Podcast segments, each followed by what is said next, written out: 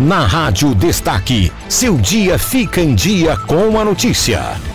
O pai é suspeito de para o Jornal Destaque. Está no ar mais uma edição do Jornal Destaque, com o jornalismo do Portal Destaque do Maranhão, produzido para você. Agora, com Joilson Bruno e Igor Mota, no Jornal Destaque.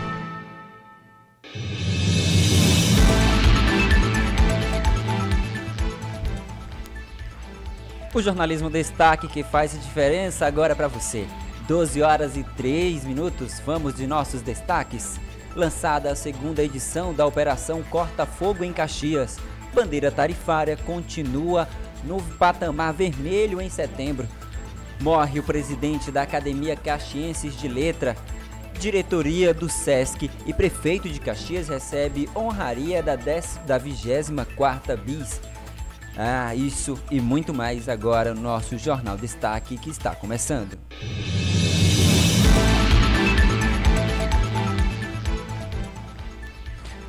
Boa tarde para você, boa tarde a todos. Hoje é 2 de setembro de 2019 e a sua participação é muito importante pelo nosso WhatsApp.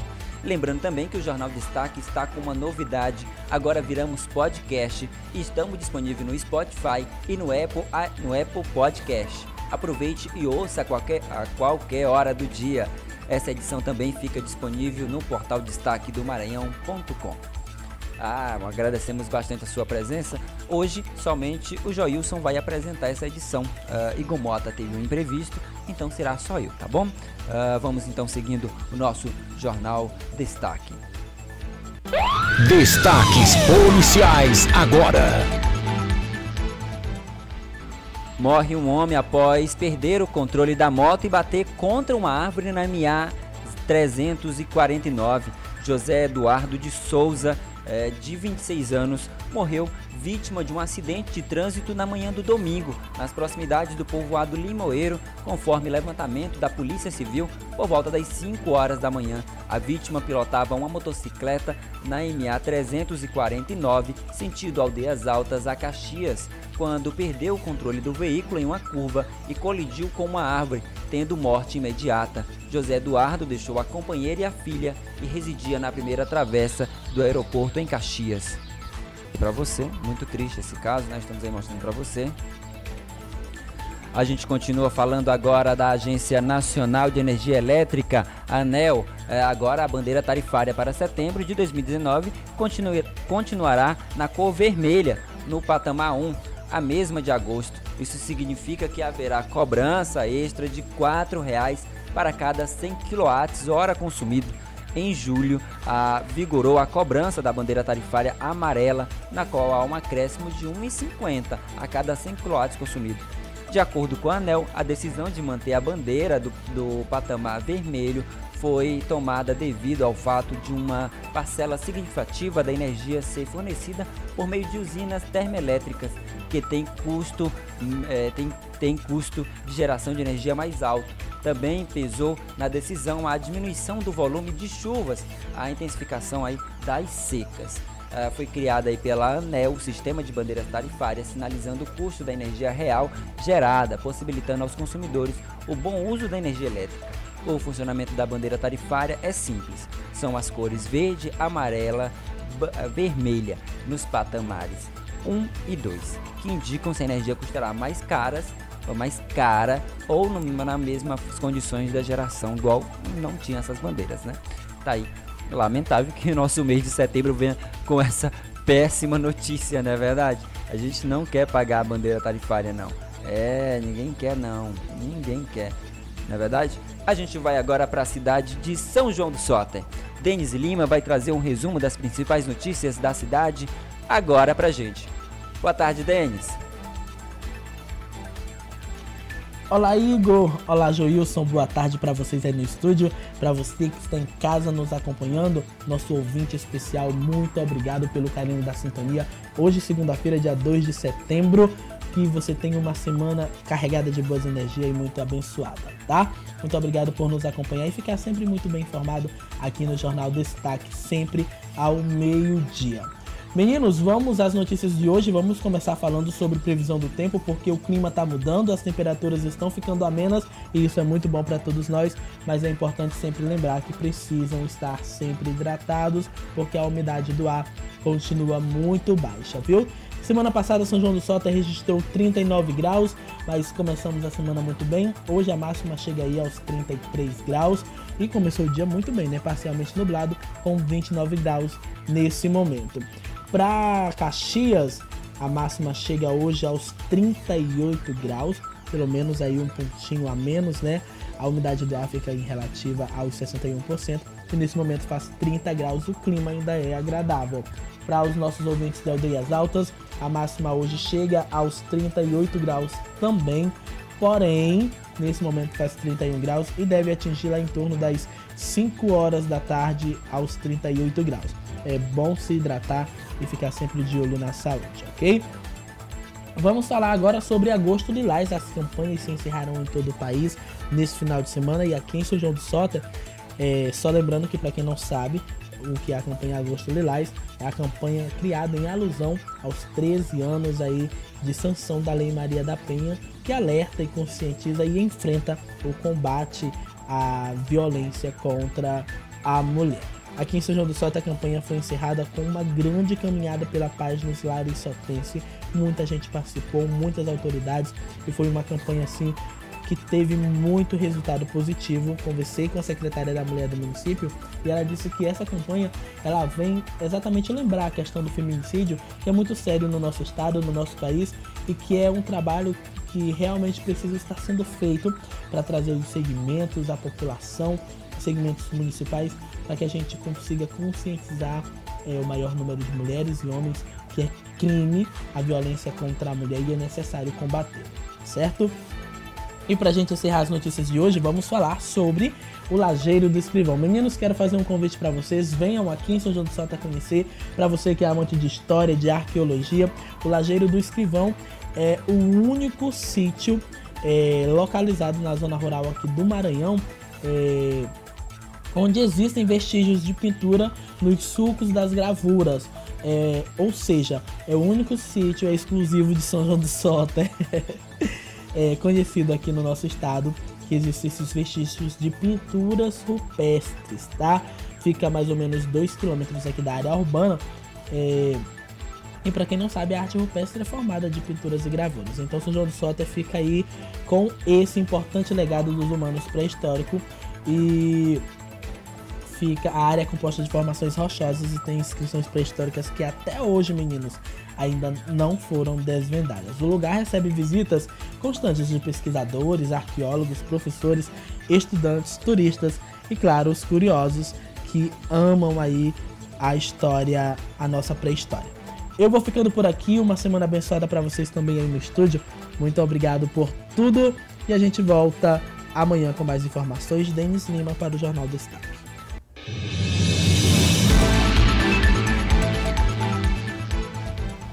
Ai, Denis, que coisa legal. Vamos visitar sim, tá bom? Vou falar aqui pro Igor que a gente deve visitar isso aí, esse sítio. Deve ser bem divertido e bem legal visitar aí a, a zona rural de São João do Sota, tá? Vamos visitar. Pode anotar. E você também visite, não perca tempo não, tá? Visite você também.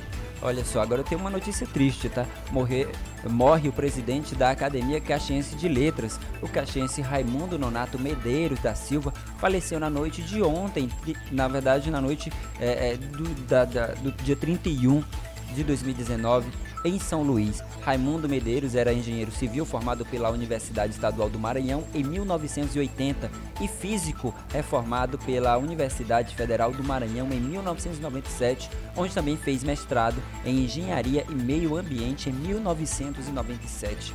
Trabalhava na CAEMA, Companhia de Saneamento Ambiental, onde foi gerente do Meio Ambiente de Recursos Hídricos foi supervisor de gestão e participava da Secretaria de Meio Ambiente e Recursos Naturais, a SEMA do estado do Maranhão. Tinha uma vasta experiência na área da engenharia sanitária, em especial no segmento de recursos hídricos. É notável aí também a sua produção de livros e estudos sobre o rio Itapecuru. Escreveu dezenas de livros e trabalhos técnicos, era, era e foi membro diretor da, de diversas entidades, inclusive atualmente era presidente da Academia Caxiense de Letras por três vezes foi o presidente da Associação Brasileira de Energias, é, Energia Sanitária e Ambiental, é, a seção Maranhão. E, então aí Raimundo Medeiros deixa filho, esposa e a deixa, perdão, ele vai deixar filhos e a esposa Maria Nilza Lima Medeiros, que é médica, doutora em saúde e professora do curso de medicina da Universidade é, Federal do Maranhão. A gente vai para o intervalo comercial e daqui a pouco a gente volta com mais notícias. Não sai daí não que a gente volta já já. Você fica bem informado ouvindo a Rádio Destaque. Destaques policiais agora. Estamos de volta com o Jornal Destaque e a gente traz agora, e olha só, a Polícia Civil do Maranhão, por meio da Superintendência Estadual de Investigações Criminais, SEIC, apresentou os dois participantes da explosão da agência do Banco do Bradesco é, em São, no São Francisco, em São Luís, o que ocorreu na madrugada da última quinta-feira, 29. De acordo com informações da polícia, após a explosão na agência bancária, os, os criminosos fugiram e não levaram nenhuma quantia em dinheiro. Os suspeitos foram identificados como Eduardo de Castro Oliveira e Gleiciane Nascimento Gomes, foram apresentados nesta sexta-feira na sede da Polícia Civil na capital. A gente vai falar agora da campanha que está na sua segunda edição. Foi lançada aí a segunda edição da, da Operação Corta Fogo a gente recebe agora a participação do coordenador municipal de Defesa Civil, Capitão Malheiros, é, que fala com, com o nosso jornal é, sobre é, o sentido da como é que vai ser a atuação da operação Corta Fogo, o tempo que será desenvolvido. Vamos falar agora aqui com o comandante. Boa tarde do jornal Destaque. Respondendo a pergunta de como será é, a atuação nessa segunda edição da Operação Corta Fogo, a Secretaria de Meio Ambiente e Defesa Civil do município, em conjunto com outros órgãos parceiros, como o Corpo de Bombeiros, Polícia Rodoviária Federal e Secretaria de Educação e Secretaria de Agricultura do município, estará realizando é, num período de três meses, né, agora setembro, outubro e novembro, essa operação que tem o intuito de minimizar e mitigar situações dessas queimadas Haja visto que ah, nos últimos dois anos a crescente, é, a crescente situação de queimadas tem sido uma, uma vertente dentro da cidade de Caxias, não só na zona urbana, como também na zona rural, buscando assim é, fazer com que a população coopere e colabore com a gente no sentido de se disciplinar no não ateamento de fogo de forma desnecessária. Então a gente começa essa campanha agora. Começamos agora dia 30 de setembro, de 30 de agosto, na última sexta-feira, estendendo-se até é, o último dia de novembro. Então são três meses de campanha. Nós esperamos que a população nos ajude nesse sentido de é, evitarmos aí é, outras queimadas né, que estão acontecendo na região. E a, a operação Corta Fogo, ela terá quanto tempo de duração? É, conta aí como é o tempo que será desenvolvida essa operação aqui na região. É, o tempo que nós vamos levar são de três meses né, dessa campanha, como eu falei agora há pouco, setembro, outubro e novembro. É, nos outros meses nós fizemos ah, pontualmente, principalmente nos meses de é, outubro e novembro, agora estamos começando antecipadamente no mês de setembro já é um cenário nacional dessas queimadas. Caxias é uma área, é um local, uma cidade que sempre tem essas queimadas. Então, já nos programando no início do ano, para que nós possamos realmente, é, nesses três meses, dar uma resposta positiva com ações voltadas para é, salvaguardar os bens e as vidas das pessoas, né? E claro, é, preservando o meio ambiente no geral. E como é que será a abordagem da operação também durante esse tempo que será desenvolvida? A campanha ela vai se dar dessa vez em dois pontos importantes. A gente só fazia nas escolas, orientando os alunos, né, com distribuição de panfletos. Esse ano nós vamos um pouco além. É, as escolas, principalmente as escolas da zona rural, vão receber equipes do meio ambiente e defesa civil para ministrar palestras a esses alunos e eles sirvam de veículo de propagação dessa informação. Além da zona é, urbana, na zona rural teremos um diferencial esse ano, que é a parceria com a Secretaria de Agricultura, onde teremos palestras nas associações dos agricultores. É muito importante que o agricultor esteja inserido nesse processo, porque eles fazem nesse período várias queimadas para o plantio, né, de forma regular, mas temos que relembrá-los da questão das regras a serem seguidas no sentido de fazer os aceiros, acompanhar as queimadas de perto, ver os horários, posição do vento, ou seja, os fatores para que não se perca o controle de uma queimada regular, aquelas que são autorizadas pela Secretaria de Agricultura para o período do plantio. Então, na zona rural, eh, teremos uma equipe nas escolas junto aos alunos, fazendo o processo educativo e orientativo, e também nós teremos eh, nas associações de agricultores uma equipe da Secretaria de Agricultura fazendo esse papel importantíssimo que é orientar o agricultor no sentido eh, de que eles possam fazer suas queimadas regulares dentro da lei. Tá aí, muito obrigado. A gente agradece a participação do coordenador municipal de Defesa Civil, Capitão Malheiros, que participou aqui com a gente. Muito obrigado por estar aí participando com a gente aqui no Jornal Destaque. Vamos seguindo de notícia, agora nós vamos de novidade, gente. Olha só, o Jornal Destaque agora com notícias da TV, com o jornalista Anderson, que vai participar com a gente, tá? Ah, deixa eu preparar aqui o Anderson, cadê ele aqui? O Anderson Dias vai participar com a gente. É, muito, muito obrigado por estar aqui com a gente, Anderson. Olá, quais são os destaques das novelas e também da TV? Pode participar, é com você. Oi, oi, oi, bom dia, boa tarde para quem tá acordando agora. Eu sou Anderson Dias e tô aqui dentro do Jornal Destaque com os destaques da TV, gente. Olha só, uma famosa teve o seu ônibus apreendido no Maranhão. Público avalia que preconceito contra ex-BBB o fez receber baixas notas. Ex-comentarista da Globo revela ter feito tratamento de saúde e estar zero bala. Vou contar essas já já para você. Mas antes tem o resumo das novelas. Em A Dona do Pedaço, Maria da Paz rejeita a proposta de Regis. Amadeu, Carlito e Silvia descobrem que Gilda tem pouco tempo de vida. Fabiana faz modificações na fábrica Kim se enfurece com Fabiana por encerrar contrato com ela na fábrica. Fabiana propõe, propõe que Maria da Paz trabalhe como funcionária dela. Em bom sucesso, Ramon convida Alberto para conhecer o interior da igreja, onde ele e Paloma irão se casar. Diogo escuta Marcos discutir com Silvana. E o Diogo ainda manda Wallace avisar a Alberto que os livros foram queimados. Alberto passa mal. Paloma comunica a Marcos que Alberto foi internado. Esses são os resumos da sua novela de hoje, segunda-feira, 2 de setembro. E olha só, gente, a Joelma, ela teve o ônibus, a cantora Joelma, né? Teve o ônibus apreendido na última sexta-feira lá no Maranhão. Só que o que acontece? O ônibus não pertence mais à cantora e à sua equipe. Tudo aconteceu quando a Polícia Rodoviária Federal apreendeu um ônibus que tem ali o, envelopa, o envelopamento, né, com a foto da cantora. Porém, o que, que acontece? Esse ônibus ele era alugado pela cantora e sua equipe.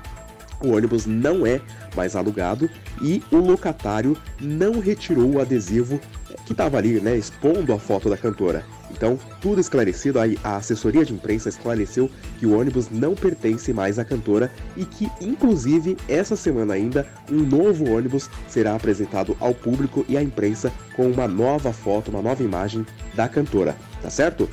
E o público, gente, o público avaliou ontem que a participação do ex-BBB Kaysar no Dança dos Famosos é, foi teve é, baixas notas por preconceito. Claro que isso é opinião do público, né? Não tem nada a ver. É, o júri, a gente sabe que ali são o júri é, que estão ali participando do programa ao vivo, avaliando que de fato merecem boas e altas notas. O público avaliou que houve preconceito por ele ser um ex-BBB, ok? Olha só, gente, para fechar, o Arnaldo César Coelho ele é um ex-jogador de futebol, né? Fez é, participação ali aos domingos no comentário é, do futebol da Globo. ele revelou durante a sua participação num programa da Sport TV que ele teve um câncer de próstata no início do ano e ele tratou esse câncer. Segundo palavras dele mesmo, ele está zero bala agora. Ele resolveu esse problema de saúde e ele não participa mais ali dos comentários na Globo porque ele resolveu se aposentar, mas deixou bem claro que é, quer descansar agora e cuidar da sua saúde e da família também. Tá certo, viu, Arnaldo? Tá certo, é isso mesmo. Pode isso, viu, Arnaldo? Gente, eu tô. Estourei meu tempo aqui, Joilson. Igor, prometo que amanhã eu faço no tempo certo, tá? Toca o barco daí. Gente, amanhã eu tô de volta. Tchau, tchau. Você fica bem informado ouvindo a Rádio Destaque. Destaques policiais.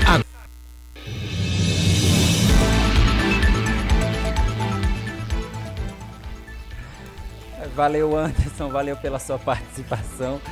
Eu adorei a sua participação. O Anderson Dias, nosso jornalista, diretamente de São Paulo, participando aqui com a gente. Ah, ele trouxe aí notícias da TV para você e claro que ele resumo da novela. Tá, eu vejo muito, eu não acompanho muitas novelas, mas eu vejo muito meme da Maria da Paz aí, que ela bateu na filha dela, né? Eu adorei ver esses memes dela.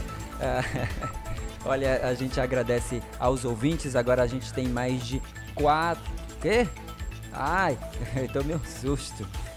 A gente tem aqui 134 pessoas ouvindo a gente na Rádio Destaque, ao vivaço agora para você. Muito obrigado, tá? Estão dizendo que meu microfone tá chiando hoje, eu não, não sei o que é, tá pessoal? Eu não sei o que é, eu vou trocar de microfone então para ver se para de chiar. Não sei, tá bom? Pronto, troquei de microfone. Parou de chiar? É, acho que parou. Então vamos lá, vamos seguindo aqui o nosso WhatsApp, agradecendo a sua participação. O Anderson tá ouvindo a gente, obrigadão Anderson, amigo parceiro. Foi muito bom, é, é isso aí, deu um, deu um olho ontem. O Ronieri também tá ouvindo a gente hoje, muito obrigado. O Igor Mota que não está aqui, mas está ouvindo a gente. Obrigadão, Igor, cara, melhor aí que você tá resolvendo, tá? Resolve logo. É tão ruim tocar o barco sozinho, Agradecer também ao Lucas que está ouvindo a gente, a sua participação, todo mundo que está aqui ouvindo a rádio Destaque do Maré.